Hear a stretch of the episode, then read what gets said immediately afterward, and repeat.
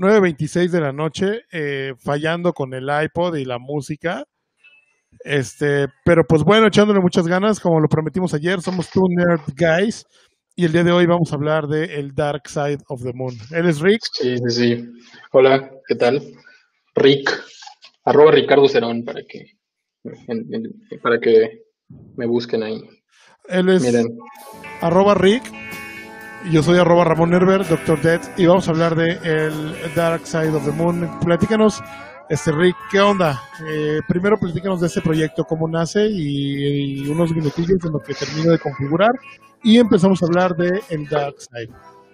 Claro, miren, a ver, pues como dice Ramón, somos primos eh, y pues dio la curiosidad que nos encanta la misma música, nos encanta, este, los dos tener, bueno, yo tengo pasado de músico, Ramón es músico, entonces la música corre por nuestras venas, entonces a raíz de eso fue que dijimos, pues tenemos que hacer algo con eso, ¿no? Y en vista de que yo ya no toco, la verdad es que mis dedos ya cada vez que lo intento están súper oxidados, este, le dije, ¿sabes qué? Pues lo siento, no, no podría yo agarrarte el ritmo. Entonces le dije, ¿por qué no hacemos otra cosa? Y entre esas otras cosas justo surgió la idea de pues, hacer algo que, involucrara nuestro, nuestra pasión por la música y nuestra pasión por, por, por los discos, por la música de los setentas, eh, por la música clásica, el rock clásico en, particular. Entonces de ahí surgió este proyecto y justo hace unas semanas estuvimos platicando y le fuimos dando forma y dando forma y dando forma el día de ayer hicimos nuestras primeras pruebas y venos aquí. Entonces decidimos que el proyecto va a abordar discos que amamos, que, a los que le tenemos una pasión impresionante. Eh, desde dos perspectivas. Una es la de la música eh, o desde la historia del disco, lo que regularmente se habla en documentales, en canales de YouTube, etcétera. Y la otra es, que para eso tenemos aquí a Ramón, que es el súper experto, eh, todo lo que llevó a generar el sonido de ese disco, ¿no? Entonces, él va a estar hablando de instrumentos, de trucos de grabación, de qué, qué instrumentos utilizaron para cierta canción, cómo lograron ese efecto, etcétera, etcétera, etcétera. Entonces, espero, esperamos que les guste. La verdad es que estamos muy entusiasmados y y pues nada, ¿no? Esperemos que, sea de su agrado y cada semana vamos a estar aquí abordando un diferente disco. Habrá unos en los que profundicemos más en algunas cosas y habrá otros en los que pues de repente se vuelva más como una, una plática sobre la experiencia de, la, experiencia propia a partir de que empezamos a escuchar esa música o ese disco, ¿no? Sí, eh, realmente pues va a ser como una una charla más que nada entre dos melómanos que no tienen nada que hacer un domingo por la noche.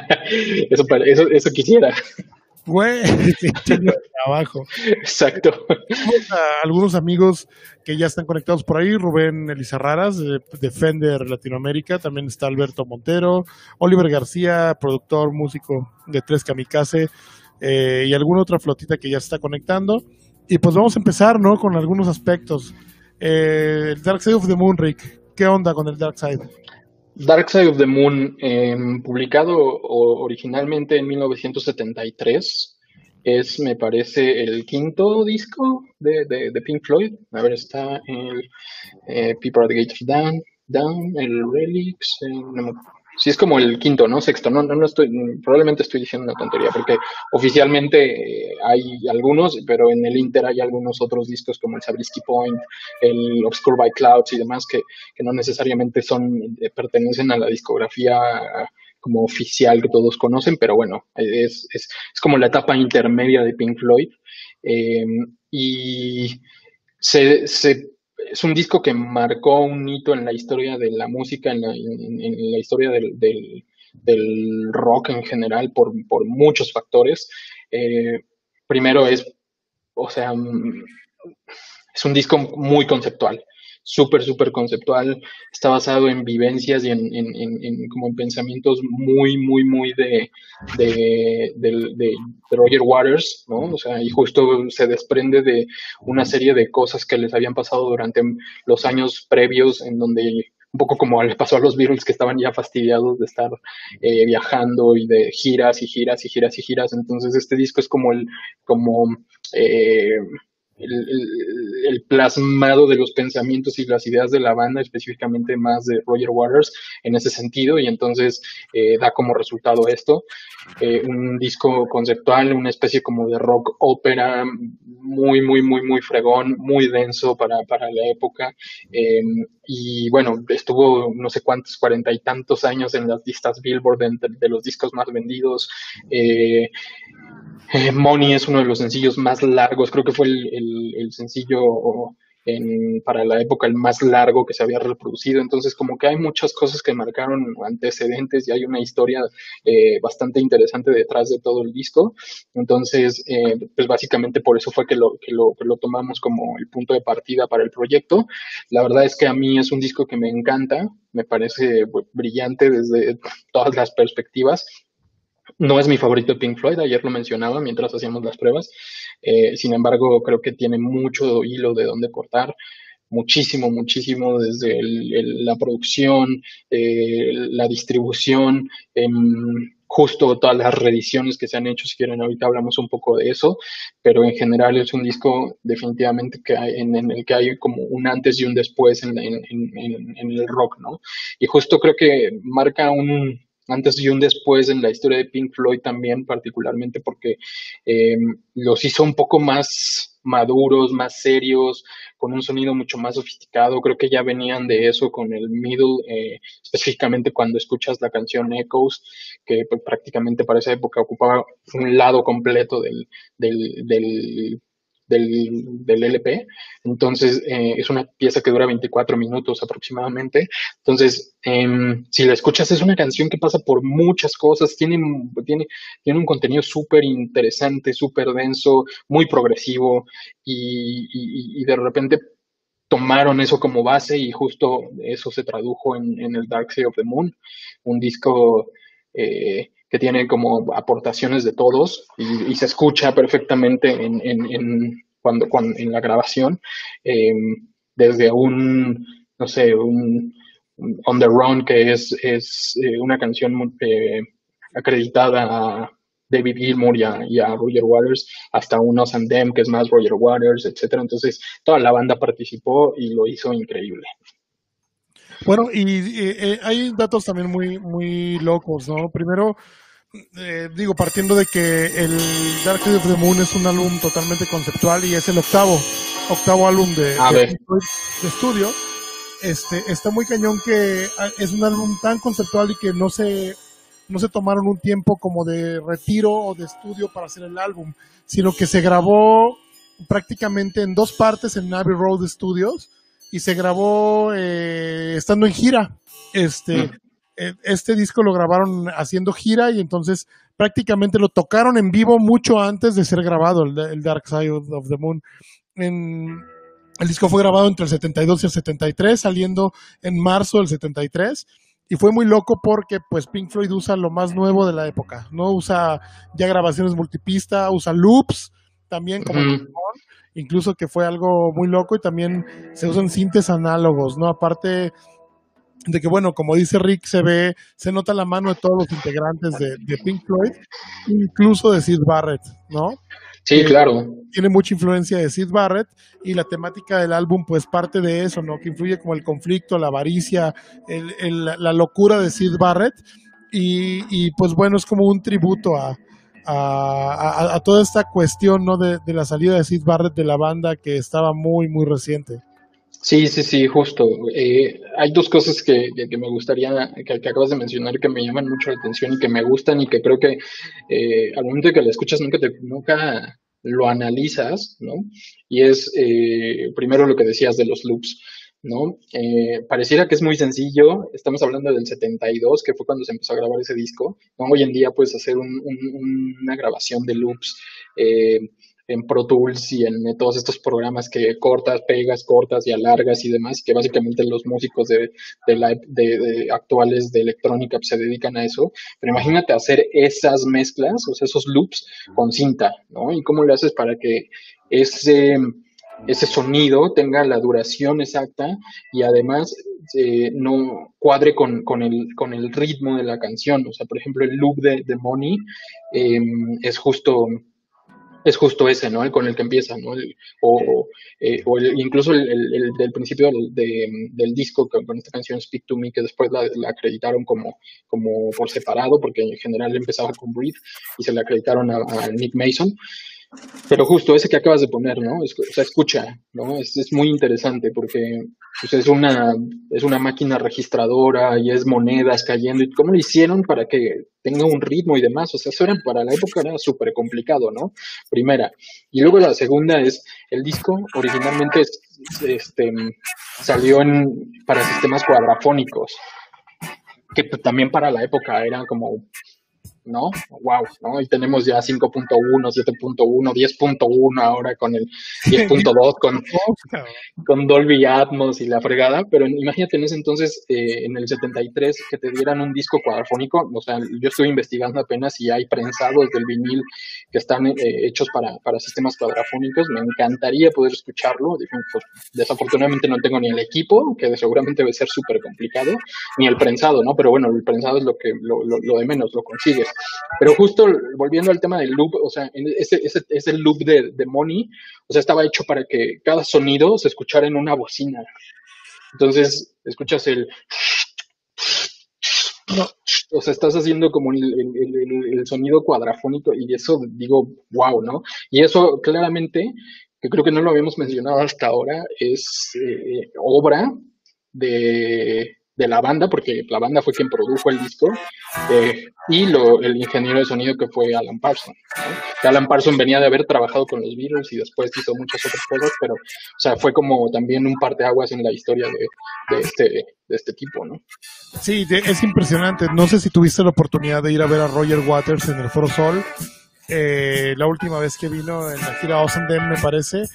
Eh, es impresionante, cabrón. Así, eh, es una locura eh, cuando empieza Money, por ejemplo, y entonces simulan un sonido que ves que en los conciertos de repente graban con un 10.2 y, y así es la salida de la consola y de repente simulan un cuadrafónico y entonces nada más ponen como cuatro sources y, y entonces empieza Money. Bueno, primero empiezan con The Wall, ¿no? Y entonces viene vienen los aviones, ¿no? Tirando con las ametralladoras en The Wall y es impresionante, cabrón. Era impresionante. Eh, mi chava me decía, no mames, me voy a volver loca con este pedo. Y le dije, güey, imagínate, tú lo estás diciendo en el 2017, güey, pero ahora imagínate nuestros papás en el 73. Eh, escuchando por primera vez este desmadre sentados en la sala, ¿no? Y entonces decir, huevos, cabrón, ¿qué demonios está pasando aquí, ¿no? Y, es la genialidad de, Waters, Gilmore y compañía, ¿no? Sí, totalmente, ¿no? De hecho, hay, hay una anécdota de, de Gilmour que, dice, o sea, al final estás tan metido en el proceso de la grabación y de estarlo escuchando una y otra y una y otra vez que, de repente pierdes de vista muchos detalles, ¿no? Y dice, a mí me hubiera gustado ser, me hubiera gustado escuchar el Dark Side of the Moon por primera vez o sea, sin saber de qué va el disco, porque debe ser una experiencia impresionante. Y lo es, ¿no? O sea, lo es, la verdad. O sea, yo, yo, yo tengo que ser muy honesto, yo entré a Pink Floyd ya bastante avanzado de edad. Eh, y eso es porque mi antecedente de Pink Floyd como que era mucho el The Wall y yo particularmente no soy mucho de, The Wall ni de lo que vino después, ¿no? Ya de Wall me parece que acabó con Pink Floyd. Este fue el, último gran trabajo que hicieron, pero este, y, esto ya ni siquiera lo siento tan Pink Floyd. Pues ese era mi antecedente. Yo decía, no, no, aunque no, no le quiero entrar y demás. Entonces, al final, por una extraña razón, eh, le entré con Money, ¿no? O sea, me dijeron, escucha, date, date Money, dale la oportunidad y, y vas a ver que te, te va a cambiar la cabeza, ¿no? Y sí, justo, o sea, la escuché y dije, esto no es el Pink Floyd que, yo conocía, o este es el, el Pink, nada que ver con el, con el Pink Floyd que yo estaba familiarizado, ¿no? Me encanta el sonido de la, de la guitarra de Gilmour, me encanta el sonido de la batería, ese bajo con el que empieza impresionante, ese bajo, o sea, el sonido del bajo en, en, en, en este disco me, me, me, me, encanta. O sea, es una de las cosas que más me impresionan. Y justo hablando de Money, ya después cuando estudié música, aprendí que, está grabada en dos, en dos compases, ¿no? Está primero en dos tercios y luego está en, en cinco cuartos, una cosa así. Y eso es porque eh, no podía hacer el, el, solo en el ritmo de la, del, de la batería a cinco cuartos. Entonces la tuvieron que dejar a, a dos tercios para que justo el, eh, el, tipo pudiera entrar bien y demás, y de hecho sí se escucha, ya hacen todo este... Y eso es un cambio de compás. Y dices, wow, ¿no? O sea, es, es, es algo que tuvieron que improvisar, pero que le da una, una perspectiva totalmente diferente a la canción, o sea, le da un dinamismo completamente diferente, no sé, me, me encanta. Sí, digo, Money es, es una genialidad, e incluso bueno, también para los, equipos que se usaron para la época, ¿no? Porque, bueno, estamos, eh, estamos en entendida de que sí, en efecto, eh, siempre hemos eh, tenido de, hasta ellos, ¿no? Porque eh, Fender, bueno, eh, Clarence Leonidas Fender empieza con la creación de la Fender Stratocaster en, el, en 1953, ¿no? Empiezan los prototipos y entonces para esa edad, eh, para el 73 que nace el Dark Side of the Moon, ya tenían 20 años las, las Stratocaster, ¿no? Entonces al tener ya 20 años las Stratocasters, pues eran viejas conocidas, ¿no? Ya un chorro de, de, banda antes que eso, usaban Strats. Y viene Gilmore con el, su icónica Black Strat y entonces eh, rompe madres, ¿no? Pero realmente no eran las, la, las Strats lo que estaba rompiendo madres ahí. Estaban usando, aparte, amplificadores high watt de 100 watts, que eran un chingo, ¿no? tronaban muy sabrosos. Estaban usando, aparte de eso, muchos, muchos efectos. Usaron eh, EcoRex, que son, fueron como unos eh, predecesores de, de, los Space Echo, son unos delays increíbles que ocasionan retardo en el sonido. Aparte, fuses muy cabrones como el Dallas Arbiter, que fue un, un fuse eh, que salió post Fuse Face y que es un fuse de transistores de germanio que es indomable, que o sea, en el frío se comporta de una manera, en el calor de otra manera. Sí, o sea, cuenta una anécdota que Jimi Hendrix compraba compraba 20 Fuzz Faces, ¿no? Y entonces se agarraba y justo antes del concierto probaba, ¿no? Este sí, este no, este sí, este no, y, y los demás los echaban a la maleta, ¿no? E igual en otro concierto volvían a conectarlos y decían, no, pues ahora este no y este sí, ¿no? Porque algunos transistores de germanio que eran, eh, tenían un comportamiento muy errático, ¿no? Y entonces, antes tenían que lidiar con eso, ahora pues ya estamos en la era del silicio y entonces el silicio ya es más estable. Y pues bueno, ya podemos como confiar un poco más en nuestros efectos, pero antes que, que tener ese tipo de efectos de cinta, por ejemplo, los Space Echo, que ahora ya existe este tipo de cosas, ¿no? Que es un Space Echo, pero pues un poquito más nuevo, ¿no? Ya es como un, un reissue que bueno, es el, eh, ya con transistores y podemos confiar en él, pero antes se usaban unos módulos gigantes con unas cintas gigantes y que pues en el traslado tenían que traer casi a, a cuatro güeyes, no cuidando esa madre, porque si la cinta salía del lugar o se descalibraban las cabezas, pues valía madres, ¿no? Y sí, claro. Podías arriesgarte a llenar Wembley y de repente sonar culero, ¿no? Eso era una cuestión que a mí me tiene eso muy sorprendido, cabrón. Yo me quejo porque tengo que cargar esta tontería y un ampli de bulbos y lloro, ¿no? Del ampli de bulbos. Y antes tenían otro tipo de, de, equipos como súper, súper, súper delicados, ¿no? Y, y eran toneladas de equipo, camiones. Sí, claro, sí, sí, sí. Incluso, pues bueno, no usaban equipo carísimo y pues antes no podían darse el lujo de, de decir, no, pues, eh, pues nada más llevamos uno, ¿no? Utilizaban cosas súper caras que tenían que tener ocho, nueve, por ejemplo, eh, no sé, en, los teclados de Richard Wright venían Minimoogs, venían Honor Clavinets, Hammonds, Farfisas, Wurlitzers. Son teclados que ahorita existen pocos, ¿no? Muy pocas piezas. En ese entonces eran pues teclados de línea, pero no eran nada baratos, ¿sabes? Incluso había empresas que patrocinaban a Pink Floyd pero no empresas de como Hammond que decir, bueno, yo te doy un Hammond, ¿no? Como patrocinio. eran empresas maquiladoras, güey, fábricas, que le ponían lana para comprar equipo para que Pink Floyd pudiera tocar y ellos pudieran regresar lana, ¿no? A, a, un inversionista, cabrón, porque requerían un inversionista para... Sí, claro. O sea, era una cosa increíble, cabrón, increíble. Sí, y, justo, o sea, hablando del tema de, de, cómo, cómo hay un antes y un después en, en, en la música a partir de este disco, creo que lo que estás hablando es súper importante porque o sea, trataron de replicar la experiencia del disco, sobre todo en el, en tema cuadrafónico, lo la trataron de replicar en vivo. Entonces, imagínate para la época, ¿no? O sea, era, no sé, estamos hablando de que en el 63 justo los Beatles estaban tocando en estadios, ¿no? En donde, no, también, creo que no, también tocaban en estadios, pero estaban tocando en foros en donde no se escuchaban en donde tocaban, salían con sus amplificadores de 120 watts y era todo, ¿no? Y tenías que llenar eh, ese espacio, todo esto, o sea, domos y demás con todo ese espacio y en, 10 años tuvo que evolucionar, o sea, evolucionó tanto la tecnología de ese, de ese entonces para poder hacer eso y aún así, ¿no? Era como súper complicado la logística y, y al final mucho de lo que de lo que vemos ahora, de lo que tenemos ahora, es, es, gracias a esa clase de experimentos, ¿no? O sea, para eso está, por ejemplo, el, este también que es un, es un clásico de, de no es su discografía, sino más bien como de, es una película per se, eh, el concierto de, Live at Pompeii, De Pink Floyd que salió justo después, eh, después del Middle, eh, es un experimento audiovisual, o sea, porque justo ves el setup que tenían en, en, en, en el en el coliseo este y,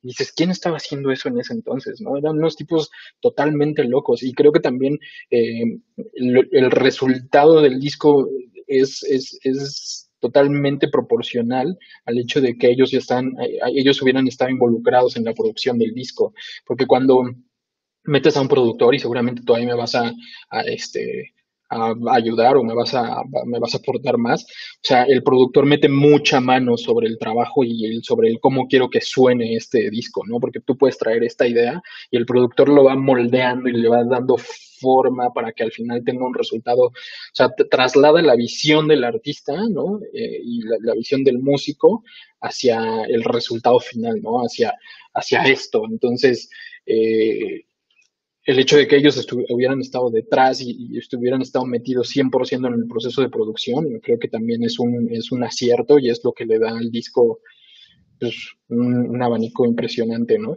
Sí, bueno, digo, incluso la mano de Alan Parsons, no sé si has tenido oportunidad de escuchar Alan Parsons Project. Sí, claro, sí, claro. Eh, la, mano de Alan Parsons es súper evidente en, en, el Dark Side of the Moon y, gracias, ¿no? Porque sí. le, quitó también un poquito la psicodelia que, venía arrastrando Pink Floyd de la inercia también de la época y de repente viene algo, mm, sí en cierto punto experimental, pero también un poco más fresco y un poco más fácil de escuchar, ¿sabes? Digo, no contando ecos, ¿no? Pero, Exacto. Eh, pero es más fácil de escuchar y entonces eso acerca, ah, no, es, eh, no, espanta a la audiencia, ¿no? sino acerca más un poquito a la gente a, poder escuchar eh, de manera más habitual a Pink Floyd y bueno, ya no sé si eso fue también lo que los llevó a, a, The Wall y los llevó a una a, caer, ¿no? Y a Compulse y valer madres, ¿no? Pero, pero este, digo, eh, fue lo que a, mí, a mi parecer, fue un parteaguas y fue lo que convirtió a Pink Floyd en pop, ¿no? O sea, en sí, sí, sí, justo.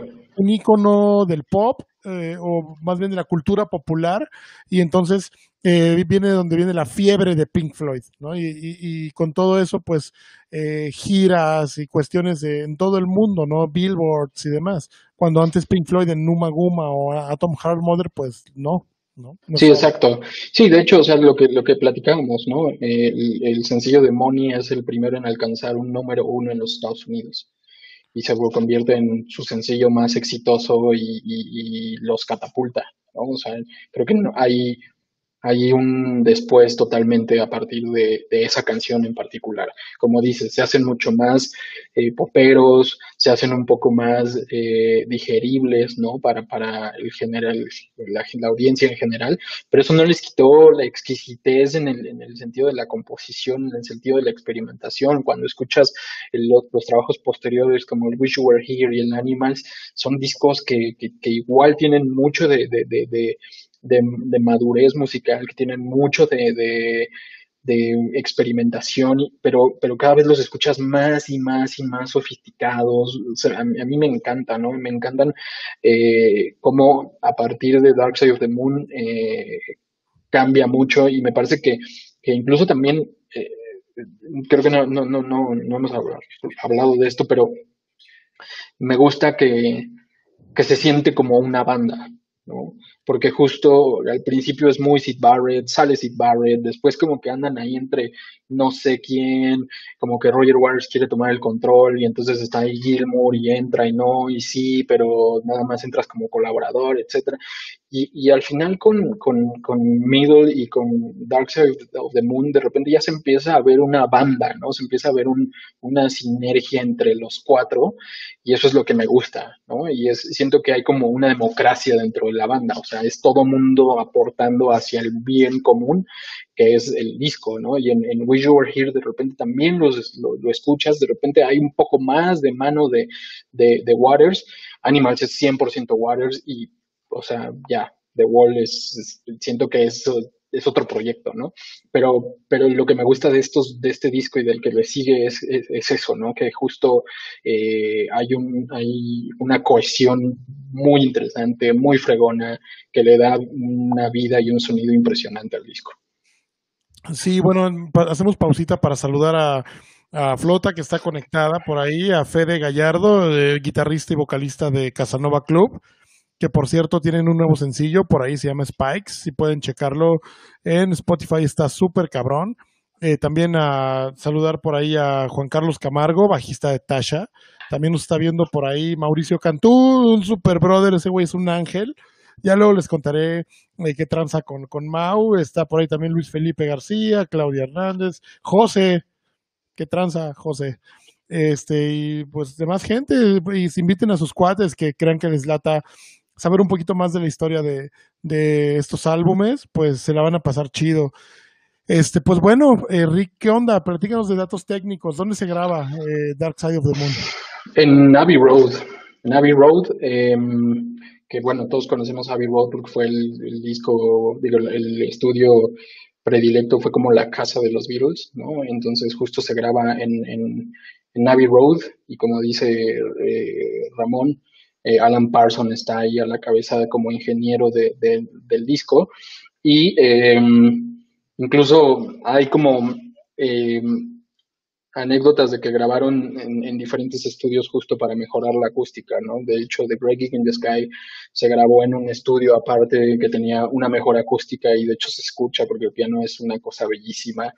Entonces grabaron con un piano eh, de concierto eh, y justo en, en esta sala mucho más aislada para que pudiera tener este, este color y este matiz eh, el piano. Entonces prácticamente se adueñaron del estudio y, pues, o sea, es, es, legendario, ¿no? Eh, Abbey Road es caracterizado por pues, prácticamente ser también la casa de Pink Floyd después de eso en, algunos discos más.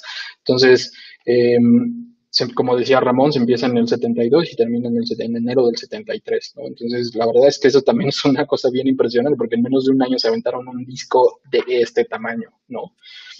Y una onda también muy cabrona, ¿no? Que en la época, bueno, Abbey Road era de los estudios más cabrones de la época y pues eran capaces en ese entonces de hacer mezclas de 16 pistas. ¡Wow, cabrón! Ahorita hacemos 16 pistas en Logic aquí en la casa, ¿no? Exacto. Estoy grabando unos bounces para algunas bandas o para algunos camaradas que hacen proyectos y me dicen, güey, mándame el bounce, mándamelo directo, mándamelo por caja directa, mándamelo microfoneado al ampli, mándamelo también este procesado y mándamelo por favor cuantizado y mándamelo acá y mando 11 bounces, ¿no? Y pues Pink Floyd pues, hizo una maravilla con 16 pistas, ¿no? Aparte, bueno, en ese momento ofrecía, muchísima flexibilidad y, y tanto que hicieron segundas copias de las cintas con eso, con 16 pistas, ¿no? Era increíble. Eh, y bueno, eh, tengo unos datos técnicos. Eh, comienza la grabación del primero de junio. La primera pista que se grabó fue Osandem. Eh, seis días después, eh, tardaron en grabarla cuatro días, seis días después, empezaron con Money. y Waters había creado varios loops relacionados con lana. ¿no? Lanzada un cuenco eh, y de repente pues viene Alan Parsons y dice, no, a ver, espérate carnal, esta onda va por acá, ¿no? Entonces hacen el, clásico sonido de la caja registradora, ¿no? Con, con la grabadora multipista, ¿no? Que realmente el sonido no es una caja registradora como tal, graban los sonidos por separado y Alan Parsons viene y hace un, y junta los sonidos, ¿no? Y entonces se hace el icónico eh, loop de, de Money. De money las siguientes pistas en ser grabadas Front Time y The Great Gig in the Sky, que a mi parecer es de mis tracks favoritos de Pink Floyd. Eh, the Great Gig in the Sky es una rola increíble. Si alguien que anda por acá no la ha escuchado, por favor, pare esta pinche transmisión y pongan su Spotify, pongan Great Gig. Oye, a ver, antes de que sigas avanzando, nada más hay dos cosas que me gustaría agregar. Eh, awesome Them, a mí, para mí, es la canción que más me gusta del disco. ¿no? Me parece que es muy reflexiva e incluso hasta depresiva de repente, pero me encanta la canción, ¿no? Y me encanta por, por este, este sonido muy sutil que tiene, eh, de repente te suena medio yacera y demás, me encanta. Pero eh, el, mucho del, del, sonido de esa canción eh, o más bien de lo increíble de la canción, es el sonido del saxofón. Y el saxofón es grabado por eh, un cuate llamado Dick Parry, que justo era amigo de, David Gilmour. Y ya sabes, o sea, eso es, impresionante porque es así de, oye, güey, estoy grabando un disco, eh, necesitamos un saxofonista, ¿qué onda? ¿Le entras? Y así pasó, ¿no? Y entonces, o sea, ya nadie conoce ese güey, ¿no? Nadie seguramente en su vida volvió a hacer algo tan fregón, pero eh, eh, o sea, quedó para la posteridad el, el, trabajo de este tipo, ¿no? Entonces, me encanta. De hecho, él mismo toca en Money. Eh, y de hecho utiliza dos tipos de, saxofones en, en, Money, un saxofón bajo y un saxofón, este, que creo que soprano. Entonces, eh, me encanta, me encantan las dos, me encanta que haya un saxofón en el disco, ¿no? También es como una cosa medio rara, no, no era un instrumento muy común, estabas más acostumbrado a escucharlo en, en jazz y otro tipo de música. Entonces, eh, eso me, me, me, me, encanta, ¿no? Este, el trabajo que hace este tipo, fascinante. Luego Great Gig in the Sky, eh, sí, como dices, es uno de los mejores tracks, eh, atribuida 100% a Richard Wright. Eh, y em, dos cosas. Una, está muy inspirada en Miles Davis. Es una, él, él lo dice, ¿no? O sea, cuando escuchó el, el, disco Kind of Blue, que también es un parte de aguas y después hacemos un of Blue. Este, sí, sí, sí. Eh, justo dice eh, que lo escuchó, que le voló la cabeza y, escuchó un acorde que le encantó y ese es el acorde con el que empieza la, la, canción, ¿no? Entonces, eh, justo Richard Wright era el que tenía como más background de, de, jazz, de música clásica y está metido en ese, en, ese track. Increíble. Y otra cosa, que en The Breaking Sky la, la voz principal la hace una chica llamada Claire Torrey, eh, que pues, le dijeron, no tenemos letra, ¿no? Le vas a tener que entrar, yo te voy a tocar la pieza y pues más o menos estamos pensando en esto, ¿no? Y haz lo tuyo. Entonces le ponen el track, la meten a grabar, la chica improvisa, porque todo, todo lo que escuchamos en The Great Geek in the Sky es una improvisación 100%. Y entonces, mientras está grabando, la están escuchando afuera, en, imagínate, en la cabina. Sí, debe, debe todos están esa madre. Y todos todos quedan así de, no mami, lo que estamos escuchando, o sea, esta mujer está haciendo magia, o sea, está haciendo no sé qué cosas. Y muy modesta ella sale y, y cuando termina la grabación, Sari les dice una disculpa porque creo que no lo hice tan bien, ¿no? Y entonces todo el mundo le dice, ¿qué? Estás loca, o sea, no puedes ir, o sea, te volaste, te la volaste. se, imprime, ¿no? No, no, así, sí, casi, casi fue de ya, se acabó, corten todo, se acabó. Es más, que salga nada más esta canción. Exacto, ¿no? Entonces, este, sí, me, me encanta The Great Geek in the Sky. Síguele, síguele. Super track. Y pues eh, muy loco, ¿no? Porque, bueno, te digo, terminan eh, de grabar Time y The Great in the Sky y de repente eh, se preparan para la gira por Estados Unidos, sufren un chingo de interrupciones, hay un chingo de pedos porque, bueno, sabemos que Roger Waters es súper fan del fútbol, soccer, a mí en lo particular me súper caga, pero bueno, Waters es súper fan y entonces estaba la temporada y el Arsenal eh, en ese año, que es el equipo el que, el que es aficionado a Roger Waters, el Arsenal estaba ya en, en finales, ¿no? Y entonces, eh, pues menciona Alan Parsons, que fue el que mencionó ese dato, que estaban grabando y si empezaba el partido del Arsenal, a Roger Waters le valía pito. ¿no? Y entonces tenían que parar de grabar para que Roger Waters el partido del Arsenal, eh, este, y entonces mientras Roger Waters veía el partido del Arsenal, eh, Gilmore veía un show que se llamaba The Monty Python's Flying Circus. Sí, claro. Este, y entonces les valía madres porque pues la tele estaba muy chida, ¿no? Y bueno, de que regresen, paran por pedos de que a nadie le estaba importando. Termina el 72 y en el 73 regresan para grabar eh, Brain Damage, Eclipse, Any Color You Like y On the Run, ¿no? Eh, para grabar Brain Damage, Eclipse y Time, si se dan cuenta, son las únicas bueno, de, de Great in the Sky, pero son las únicas rolas que tienen coristas en el Dark Side of the Moon. Y son cuatro coristas este, que contratan exclusivamente para eso, ¿no? Para, para hacer los coros en Brain Damage, Eclipse y Time, con una orquestación de Alan Parsons. Posteriormente, también contratan a, Dick Parry para grabar el, sax, ¿no? Que ya había grabado el sax en Us and Them y lo contratan para hacer el sax en Money. Sí, sí, sí. Me, me, me, me encanta lo que, lo que hacen. Em, ponte a la mitad porque te veo chiquito. Este. Chiquito. Eh, otra cosa que iba a decirles. Ah, pues, bueno, el intro de, de, Time, em, que es una serie de relojes ahí que, te, pueden volver loco. Es una pista que. Con el mismo tenor de Money, ¿no?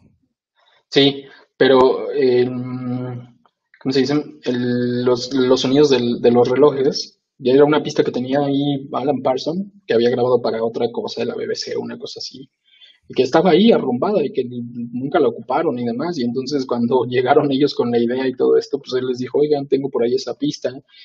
Habló con el productor del programa este, no sé qué era, y les dijo, le dijo, oye, ¿me das chance de ocuparla? Y dijo, sí, ya, haz lo que quieras con ella. Y justo, eso fue como lo metieron. Y eh, otra cosa interesante, la de On the Run, eh, en vivo, en que, que, tú decías que ya lo habían tocado en el 72, em, es una cosa totalmente diferente, ¿no? Es, es una, es, está basado mucho más en, en, guitarra y con un montón de efectos. A mí la verdad es que me gusta mucho, de hecho, On the Run me parece que es un poco el, track que más descuadra con, con, con el concepto musical del, del, disco, eso no le quita mérito, pero em, a mí particularmente es el que menos me gusta probablemente. Eh, y em, en el de estudio ya, o sea, también otro dato interesante es que ocuparon un secuenciador, que era de los primeros instrumentos de ese tipo, ¿no? Entonces básicamente son como ocho notas repetidas, ¿no? Y, reproducidas a una velocidad mucho más elevada y entonces llegó eh, Waters y nada más le empezó a mover ahí unas, unas, unas unas palanquitas y de ahí salió el sonido que, conocemos, ¿no? Y justo pues ya después le metieron mucha mano para que en el sonido cuadrafónico tuviera un este tuviera como más peso y, se, sintiera más como una experiencia. Entonces, em, sí, básicamente eso. ¿Y esa guitarra para qué la tienes o qué? Ah, no, nada. Eh, pues es, es, una, es una guitarra del mismo modelo que se usó para grabar este disco. Es una Fender Stratocaster con una configuración de tres single coils, que bueno, ya ahorita la, mostraremos. Este, pero sí es curioso, güey, que también en, este disco tuvieron mucha experimentación con equipos eh, nuevos, ¿no? Que, que realmente eh, no se utilizaban, por ejemplo, con un EMS BES3 en rolas como Brain Damage y Any Color You Like, que era un secuenciador, el secuenciador que comentas, este, que fue desarrollado eh, también por, una empresa inglesa inspirada en Moog, también un Synthi A en Time y en On The Run. que te digo, ah, hicieron pues maravillas con estos equipos que ahorita los vemos y podemos emularlos con un iPod, ¿no? O un iPad. Exacto. Tienen mucha más memoria y mucho más procesos, pero en ese momento pues usaban lo que tenían, ¿no? También flangers, reverbs, eh, los reverbs de Space Echo y de Vinson Ecorrec, eh, vamos, cosas que, que tú dices, güey, ¿cuánto, ¿cuánto hicieron con ello, no? Por ejemplo, no sé, eh, ves que platicábamos que se editaron muchas pistas y que para grabar The Great Gig in the Sky eh, cantó Claire Torrey. Eh, no sé si sepas cuánto le pagaron a Claire Torrey por The Great Gig in the Sky. No, no, no, no. 30 libras, güey. O sea, nada. Sí, a ella le preguntaron que si quería este, regalías por la rola o si quería un pago en, pues, en efectivo en ese momento y ella dijo, no, pues este, un pago en F, ¿no? Porfa. Entonces le dieron sus 30 libras y se fue súper feliz, yo creo, a comer su fish and chips. Y pues ahorita sería millonaria, ¿no? Sería millonaria, totalmente. Y de hecho, o sea, eh, eh, Pink Floyd tiene también la, anécdota de que las voces en, de los niños en, en The Wall, eh, en Another Brick in the Wall, eh, fueron a una escuela que está al lado de Abbey Road y fueron a un salón y dijeron, nos prestan a los niños para que graben unas voces y no sé qué. Y ¿sabes qué les dieron a cambio? Una copia del disco. O sea, uno de los primeros prensados, o sea, de, hecho ellos tienen como los primeros números de serie del, del disco, que, o sea, debe de valer una fortuna. Imagínate el número 10, ¿no? O sea, debe de ser, de valer una fortuna, pero de todos modos, ¿no? O sea, imagínate si, si los niños hubieran sido conscientes de lo que de lo que podrían tener en este preciso instante si cobraran regalías por, por cada reproducción que hay de Another Brick in the Wall. Sí, no, no, este, yo creo que nadie lo dimensionó en ese momento y ahorita, pues bueno, no son, son joyas, ¿no? Que, que valen muchísimo dinero y que en, una subasta de coleccionistas, bueno, te podrían sacar de pobre en cualquier momento. Sí, seguro, sin broncas. Em, hay, hay un par de cosas que, que me gustaría platicar. Miren, justo ya, ya, ya, lo, ya lo mostré, pero, o sea, aquí tengo una, una edición del, del vinil. Esta es una edición del 40 aniversario que fue publicada en 2011, me parece. Y hay una especie de incoherencia, porque si te das cuenta, aquí tiene el sello de que, bueno, el, el sticker de que es del 40 aniversario, y dice algo aquí como 2013, una cosa así. O sea, significa que este es un reprensado, ¿no? Pero originalmente este disco, o sea, este se, publicó, esta versión se publicó en el, en el 2011, o sea, todavía no cumplía 40 años el disco, y se publicó junto con esta, ¿no? Que es la caja de, de Immersion Box, que trae un montón de cosas. Está muy interesante. Eh, y, y bueno, o sea, esta no es la primera reedición del, disco. De hecho, en el 2003 hubo una reedición muy, muy, muy, muy fregona que prácticamente hoy en día es imposible conseguir. Yo la he estado buscando. En, su momento la, vi en un mix-up, pero ahora prácticamente es imposible. Y es un disco azul, eh, que es un disco híbrido. Entonces justo lo podías meter en un reproductor de CDs pero si tenías un sistema de, sonido 5.1 para la fecha, podías reproducir el CD en, en, en 5.1. Y ese sí salió eh, con, con, este, ¿cómo se dice? Eh, a raíz del, del 30 aniversario del disco. Entonces, ha habido muchos prensados, muchos, muchos, muchos. Em, este que, que, yo tengo específicamente se supone que es una copia, eh, está hecho a partir de una copia digital del, de la mezcla de la mezcla eh, del 73. De hecho, ahí está el número de serie, ¿no? Ahí lo ven, y justo les va a aparecer, si lo investigan, ahí va a aparecer que sí es, o sea, el mismo, la misma mezcla, pero digitalizada, ¿no? Entonces, obviamente, seguramente digitalizada perdió, pierde ahí algunas eh, propiedades. Entonces, eh, suena bien, a mí me encanta, la verdad, o sea, soy muy fanático del, del vinil, suena increíble. sin embargo, o sea, eu, un, un, un, dato curioso, ¿no? Eh, la mezcla no la hace Alan Parsons. No, este, La hace Chris Thomas. Chris Thomas, justo. Este, Chris Thomas estaba muy cabrón y era, pues, eh, en, la época el prodigio de la mezcla, ¿no? Trabajaba con eh, los Beatles, George Martin y y lo conocía Steve O'Rourke, que fue manager de Pink Floyd en ese momento. Entonces Steve O'Rourke sugiere a Chris Thomas porque ya había bronca, ¿no? En la mezcla ya había pedo y entonces Waters y Mason, eh, ellos querían una mezcla seca y limpia, mientras Gilmour y Wright querían una mezcla más sutil y con eco, ¿no? Entonces Thomas dijo, no, a ver, esperen, o sea, no va ni por acá ni por allá, no vamos a hacer unas cosas con eco muy cabronas como Us and y como The Great King in the Sky y vamos a hacer unas cosas muy crudas como Money, ¿no? Y entonces fue prácticamente Chris Thomas el que vino a ponerle como al final el chantilly, la cereza al disco, para escucharlo como lo conocemos ahora. Eh, el proceso de mezcla es muy cabrón y te puede definir muchísimo en un disco, ¿no?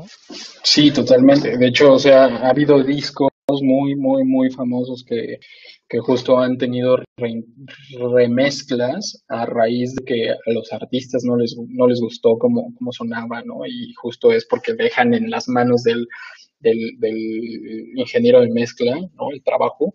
Entonces, por ejemplo, el Let It Be, Let It Be de los Beatles es un disco que a Paul McCartney no le gustó y justo por ahí en el 2000, 2001 me parece, salió una remezcla eh, ya bajo la, bajo la supervisión de Paul McCartney, que se llama Let It Be Naked, y justo quitó todos los arreglos orquestales, porque lo que dice, lo que decía Paul McCartney es, a mí no me gusta, yo ese disco nunca estuvo pensado para que tuviera arreglos orquestales, ¿no? Entonces justo esos arreglos orquestales los hizo Phil Spector, entonces se los quitaron y a mí me parece que le quita un poco de personalidad al disco, pero bueno, suena, suena bien. Y por ahí hay otros, otros muchos artistas que han hecho lo mismo.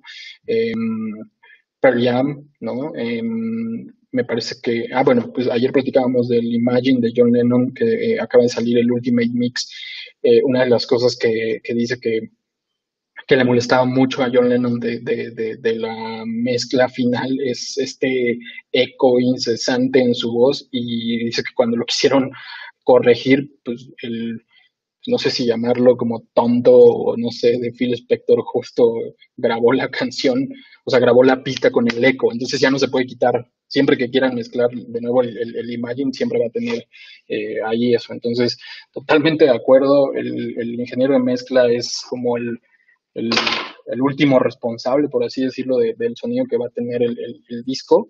Y pues me parece que aquí pues, no hay no hay, no hay, no hay nada para quejarse.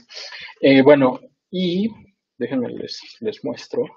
Oye, mientras vas sacando ahí las cosas bien chidas, ya, ya para darle fin a esta onda, que bueno, está súper perro.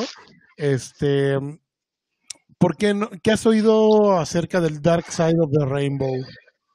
Que ah, ya. Le han preguntado a, a, a prácticamente a todos, ¿no? Y de hecho creo que hay una anécdota ahí de Alan Parsons en, donde está en una conferencia y dice, bueno, ya tenemos la última pregunta, ¿no? Y, le dice, se levanta una persona y le dice, oye, eh, es verdad que se inspiraron en, The Wizard of Oz, este, eh, con, con, con, este tema, con, con, el disco, y así que Alan Parsons les dijo, no puede ser esta la última pregunta, ¿no? Y que así de, ¿por qué?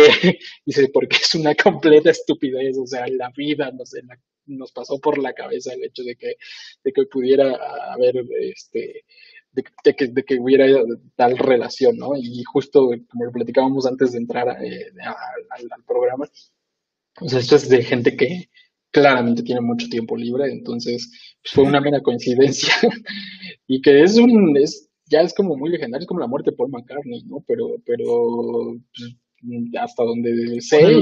O de, Luis Miguel, ¿no? Que se lo, enterraron en Los Pinos, güey. Ah, mira, esa no me la sabía. No mames, esa, es nueva, para mí. Esta es una anécdota muy loca, que Luis Miguel iba a las orgifiestas ahí en Los Pinos no recuerdo con qué presidente, y que se muere de, un pasón y entonces que lo entierran ahí en Los Pinos y que el actual Luis Miguel pues es un farsante, ¿no? Y que por eso... No, no le hagas. Pues digo, es algo que me vale madres, ¿no? Pero, pero sí existe como el rumor, ¿no? Pero fíjate que, bueno, digo, dejándolo por un lado y que ciertamente tanto Nick Mason como Gilmore como Waters se cagan de la risa cuando les dicen lo del mago de Oz. Cierto es que yo en algún momento que no tenía nada que hacer y tenía bastante mota disponible aquí en mi casa, este, me puse a, me propuse a ponerlo al mismo tiempo y sí, o sea, cuando Dorothy comienza a correr y la banda comienza con On the Run, ¿no? Y este, y de repente algunas coincidencias que dices, güey, sí, ¿no? O sea, sí parece. Sí, yo una vez lo intenté y la, la, verdad es que me parece que es, es, es, buscarle tres pies al gato. Yo no le encontré mucha relación, no llegué a ese punto donde tú, tú, tú, tú lo mencionas. Eh, a mí me parece que es más como anécdota que otra cosa, pero eh, pues bueno, ahí está. O sea, y de hecho hay muchas mezclas en YouTube. Si, si quieren, métanse y búsquenlo así tal cual. Y, se lo pueden dar, ¿no? No sé si sean, este, eh, como se dice, tienen que corregir el tema del audio porque seguramente está acelerado o algo así, porque si no YouTube lo ha de banear. Pero de que lo encuentran, lo encuentran. Sí, está acelerado un milisegundo, tanto, o una décima de segundo, tanto el Dark Side como la peli. Este, a mí la neta sí me latió, inclusive en algún momento, por ahí está Jorge Ferro también viéndonos con él y con otros amigos. Estábamos, teníamos mucho tiempo libre y entonces, prepandemia, estábamos decidiendo armar un tributo a Pink Floyd con el Dark Side of the Moon y, presentarlo en universidades y teatros eh, con la proyección del Mago de Oz, ¿no? Eh, lo, llegamos a pensar, cabrón. Bueno, mira, pues estaría bueno. De hecho ya se ha hecho, ¿no? Y me, parece que ha habido como festivales y cosas así en donde, en donde ya, ya ha existido el experimento.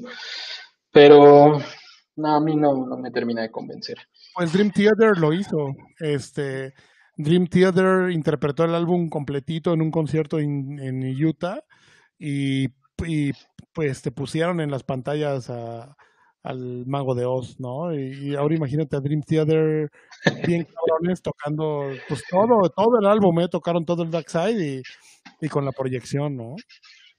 Eso está bueno, eh, me parece que, también es un punto a destacar creo que este disco merece ser escuchado de principio a fin. O sea, si lo escuchas por canciones, bien, pero si le das en la torre a la experiencia. Tiene que ser siempre, siempre, siempre completo, ¿no?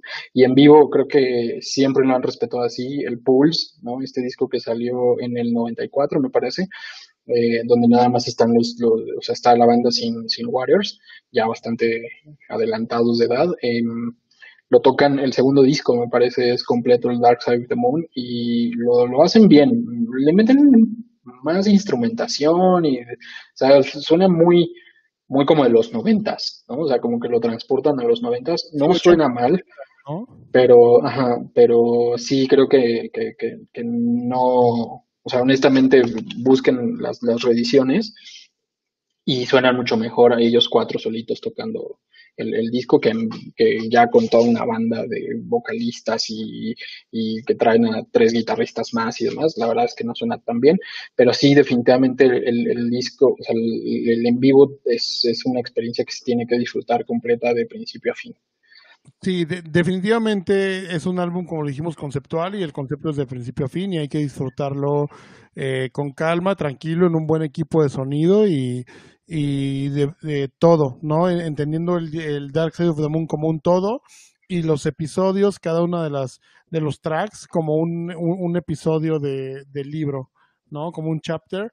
Eh, que si bien tiene su personalidad propia cada track, eh, son parte de, de un concepto eh, general, ¿no? sí, sí, sí. Es, es muy, bueno, eh, digo, ya vamos a terminar. Bueno, no, no terminar, pero a, terminar lo de la cuestión del gear. Para este usaron tres guitarras para grabar. Se usa una Fender Stratocaster 62 eh, de Black Strat. También se usa una Telecaster Custom 64, eh, que es una Sunburst con una, un humbucker Gibson en el, en el brazo, que para la época era una locura modificar una guitarra Fender con una pastilla Gibson. se usa también.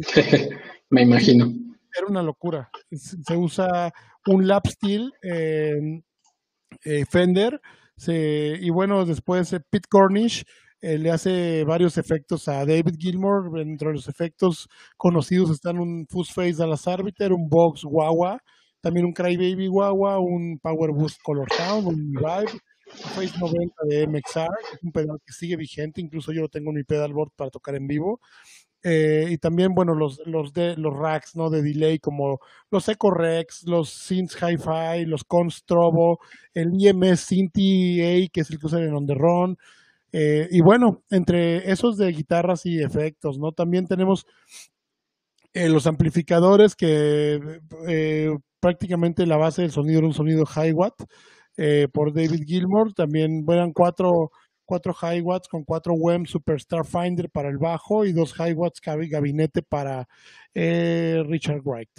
No, también tenemos, pues, eh, entre otro gear, micrófonos Ribbons y Newmans, que ahorita son el estándar de la industria en estudios y, pues, bueno, grabado con muchos huevos y mucha calidad. Sí, sí, sí, sí. Em, Ah, hay por ahí, eh, tú me estás platicando de que hay una Les Paul, ¿no? O sea, y eso me parece que es como bien interesante porque pues generalmente ubicas a Gilmour tocando siempre su, su strat y el hecho de que de repente apareciera ahí Les Paul pues está, está bueno. ¿Sabes en qué canción la utilizó? Eh, no sé de memoria, pero pues aquí lo tenemos, aquí lo tengo en, en un research que hicimos eh, bueno, para empezar, eh, que en Money se usó para grabar una Telecaster, no un Stratocaster. Eso es una locura. También en Brain Damage y en Any Color You Like se usó una Gibson Les Paul que estaba en Abbey Road. Ni siquiera llegó con guitarra el señor eh, el señor este, David Gilmour y entonces usó una Les Paul con pastillas PAF del 74 que estaba en, en Abbey Road para grabar esos tracks. No ni siquiera usó una guitarra propia. Incluso varios de los efectos no eran propios, eran propiedad de Abbey Road Studios, que hace poco tuvo una, una subasta y subastaron consolas donde se grabó el Dark Side of the Moon y varios, varios equipos como bien legendarios, ¿no? Que usaron artistas desde los Beatles, de Pink Floyd y, los Stones hasta Tame Impala, ¿no? Radiohead. Eh, equipos súper legendarios. Sí, sí, sí. Em, bueno, Em, hablando de mezclas, em, yo les voy a recomendar que escuchen, si tienen chance, búsquenselo. Es una lana, pero vale mucho la pena. Búsquense em, de esta edición de colección del 40 aniversario. No sé si lo venden por separado, pero está esta mezcla en 5.1 en DTS y eh, la verdad es que suena increíble, suena lo que le sigue de increíble, ¿no? Y eso que no tengo un, equipo de sonido así súper sofisticado, pero la verdad es que el hecho de, o sea, ya de por sí creo que, el cuadrafónico debía haber sonido, sonado impresionante, ahora en 5.1, que es lo que yo tengo chance, suena bastante bien, dénselo, este, no sé si pues, en algún punto lo podrán encontrar por ahí en en algún torrent o algo así, ¿no? Y es un, medio desorden porque tienes que bajar el, el ISO y quemarlo, etcétera, pero bueno, igual vale la pena, traten de dárselo, está súper, súper, súper, súper, súper bueno. Y em, otra cosa que les iba a decir, en el 2016 me parece que salieron otras reediciones de los viniles, de hecho salieron como en una colección, yo tengo el Atom Heart Mother, el Animals y el Wish You Were Here de esa reedición. Eh, y bastante bien, bastante bien en sonido. También este, traten de escuchar, o sea, hagan esas comparaciones entre el 73 y, el, y, las revisiones y creo que sí se notan las diferencias. Eh, suenan un poco más eh, potentes, le dan como mucha más nitidez a, a bajos y baterías.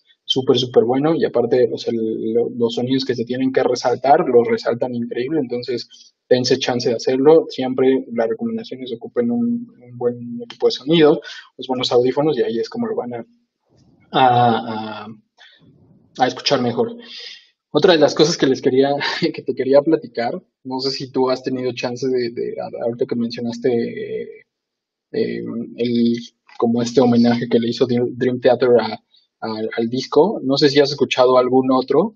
Yo escuché uno de, de, de los Flaming Lips y la verdad es que me parece que es muy desafortunado, es casi casi una basura, o sea, no sé qué intentó hacer, eh, no sé qué intentaron hacer con, con, ese con ese homenaje, pero es de verdad deplorable lo que lo que hacen, suena horrible. Flaming Lips está asqueroso. Este, el que sí me gustó fue el de Tame Impala, hicieron por ahí una versión del Dark Side of the Moon, también hay uno con el cuarteto de cuerdas de Liverpool que está muy cabrón. Este, y el de Dream Theater, ¿no? Que por ahí anda un video y está muy perro. Eh, digo, muchos, muchos eh, tributos a Pink Floyd andan por ahí en las redes y, en las discografías de muchos artistas, pero siento que el mejor, a mi gusto, es el de Tame Impala. Sí, sin problema. Sí, yo no lo he escuchado, qué bueno que me dices, ¿eh? me lo voy a dar. Dátelo, está buenazo. Oye, pues eh, llevamos una hora aquí, creo que está, está chido cortarle, si no podríamos seguir toda la noche. Sí, no, ya. Eh, pero, eh, pues por último, un, algún disco que nos recomiendes para esta semana, este Rick, para, para escuchar, este, ya que nos vamos a ver sábado o domingo, eh, no sé, pero vamos a tratar de hacerlo todos los sábados o todos los domingos. Entonces, ¿algún disco que nos recomiendes que te haya volado la cabeza ahorita estos últimos tiempos? Em, pues, híjole, no sé. O sea, ¿puede ser cualquier disco o tiene que ser un disco del que vayamos a hablar? No, yo creo que cualquiera, ¿no? El, el soundtrack de Frozen. El soundtrack de Frozen está muy cabrón, güey. ¿eh? Quiero decirte que a mí me mama el soundtrack de Frozen. Sí, sí, sí, sí. Hay una, hay una, hay una serie documental en Disney Plus que se llama Into the Unknown, justo eh, inspirada en, en uno de los títulos de las canciones. Eh, ve, o sea, si tienen Disney Plus, la pueden, pueden, pueden entrar y chequenlo, porque la neta está chido. Habla mucho del proceso de, de grabación y de producción y de todo lo que se, se idearon los dos directores. Muy chido, la verdad es que pues, yo lo veo por mi hija, pero, pero sí hay cosas bastante interesantes y uno como nerdo de la música y de la- del cine, pues se lo tiene que echar, ¿no? Pero bueno, eso es otra cosa. No lo recomiendo, la verdad. O sea, no recomiendo el disco porque seguramente a los que están es- es- viéndonos, pues van a decir eso, ok, güey. Pero, eh, mira, sí, les voy a recomendar un, tres discos. Tres, tres discos. Órale, tres y los voy a anotar porque yo mañana me pongo a escuchar cosas nuevas. Son muy, muy diferentes uno entre otro. Eh, primero, si pueden escuchar uno que se llama Dream with Dean, de Dean Martin, eh, del 64. Es eh, un disco medio baladoso, que es con una big band, eh, no sé, pero, o sea, de por sí Dean Martin cantaba increíble, entonces si le metes el factor eh, orquestita y demás, suena increíble, muy, muy, muy bello. ¿Cómo, cómo? No, sí, que tremendo. ¿Qué otro disco, cabrón? Ok, a ver, les voy a recomendar el Earth de Ed O'Brien. Lo pueden encontrar como EOB. Ed O'Brien, para los que no sepan, es el guitarrista, uno de los, el tercer, no, el segundo guitarrista, no sé cómo llamarlo, de Radiohead. eh, que de hecho también tiene una línea de Fender que suena muy fregona, su guitarra. Este, mm, eh, y sacó, ah, me parece, no sé si es a finales del año pasado, no, este año lo sacó. Eh, sacó su disco pobre porque pues, no pudo salir de gira por todo este tema de la pandemia, pero eh, está suavezón, eh, es medio poperón, se nota que no tiene como muy claro cuál es su onda, pero tiene No, un par de... ¿Cómo? no se define, güey. Sí, exacto. O sea, es como muy versátil el disco, pero está chido, la verdad. O sea, a mí me gustó, es un disco que se disfruta. Tienes que ir con, con la mentalidad de que no vas a escuchar a Radiohead, no vas a escuchar ni a Tom York, ni a nada de eso, ni, ni a Johnny Greenwood, o sea, vas a escuchar a Ed O'Brien y es como su onda y le, le, le- impregnó mucho de él y, y tiene un sello muy particular, entonces está bueno, traten de dárselo. Y por último, eh, es recomendación de mi hermano, que la neta, eh, sí, sí está, sí está bueno. Si les gusta como esta onda que está de, de moda, medio, medio entre funk, rockcito, suave, ya sabes, como de, como de azotea, como de playa. eh, hay un grupo francés que se llama eh, La Emperatriz, ¿no? Ah, esos güeyes están muy buenos, cabrón. Ajá, muy, muy, muy, muy buenos. Eh, hay un disco que se llama Odyssey, que la neta está súper bueno, pegajoso, me encanta, me encanta, este, está como para ponerlo ahí de música de fondo y que, que- estés como, ya sabes, moviendo el pie, ¿no? Porque pues, está bailable, la chica canta simpático, entonces dense esos tres y pues, si quieres la próxima semana platicamos de, de, los tres. ¿Tú? Yo, yo, yo creo que, híjole, güey, eh, yo sí tengo, recomendaciones un poquito más densas. La primera que te voy a hacer, que igual no sé si los conozcas, es Can. Claro, una, obvio. Una banda de progresivo de por ahí de los 60. 70 Sí, sí, sí, obvio. Se llama Inner Space Out of Reach, que es un pinche discazo. Eh, yo no los conocía, güey. Eh, hace poco vino Mitch Peregrina aquí al estudio, el guitarrista de Roberts, que un saludo por ahí anda, creo. Y eh, estábamos aquí tomando una cerveza cuando fue la crisis de la cerveza, este, hablando así como de la historia, ¿no? La crisis de la cerveza. Y, y entonces me dice, güey, no mames, tengo una banda que te va a super mamar y me puse un Jam de Ken y no mames, qué bandota. Entonces, sí, sí, sí. Se ha vuelto uno de, de, de los últimos que he escuchado. Súper inspiración de Radiohead, ¿eh? cabe destacar. Sí, bueno, otra banda que también me trae como de cabeza es King Gizzard and the Gizzard and the Wizard. Es una pinche bandota y el disco que traigo ahorita entre ceja y oreja todo el día es Polygon Wanaland. En sí hoy le voy a dar la como tercera escuchada del día. Este está muy cabrón. Eh, es un disco que está en afinación microtonal de algunas rolas, eh, trayendo la inercia del Flying Microtonal Banana, que es un disco anterior, que es un discazo. Este, entonces, si pueden darse Polygon, Polygon Wanaland de King Gizzard and de Wizard Lizard, eh, está increíble. Y tercero, yo creo que mi disco favorito, o uno de mis discos favoritos de todos los tiempos, The Luz in the Comatorium de, Mars Volta. Es un discazo. Discazo. En, en, la carretera, igual que fui a ver a mis padres que viven aquí como a una hora de camino, entonces de regreso venía con, con The Luz in the Comatorium y uh, qué pinche disco, cabrón, es, un viajezote, ¿no? sí. Eh, pues ya saben, Mars Volta, The Luz in the Comatorium, King Gizzard, eh, Polygon Wonderland y Can, eh, Inner Space Out of Reach, creo que son unas buenas recomendaciones. Y pues nos vemos el siguiente fin de semana, ¿no? Perfecto, esperamos que les haya gustado. Ahí se queda el, el, video, lo pueden escuchar cuando quieran. Vamos a tratar de subirlo a alguna plataforma de podcast, a ver cómo lo hacemos. Exacto, traer el audio y subirlo como podcast, ¿no? Que también sería una buena dinámica. Sí, sí, sí, pero ahí les vamos avisando. Esto es como el primer capítulo, llamémoslo piloto, y los siguientes, pues esperemos que, que vaya este, mejorando producción, etcétera. Tuvimos por ahí algunas fallas técnicas con la música, eh, pero bueno, esperemos que mejore. Güey, ¿no? Porque, pues, ¿qué no? Exacto. y pues bueno. Vamos a ir aprendiendo, yo creo que todos, ¿no? Vamos a ir aprendiendo sobre la marcha. Eh, vamos a podcastear esto y, y nos vemos el siguiente fin. Buenísimo. Bye. Un saludo a todos. Bye,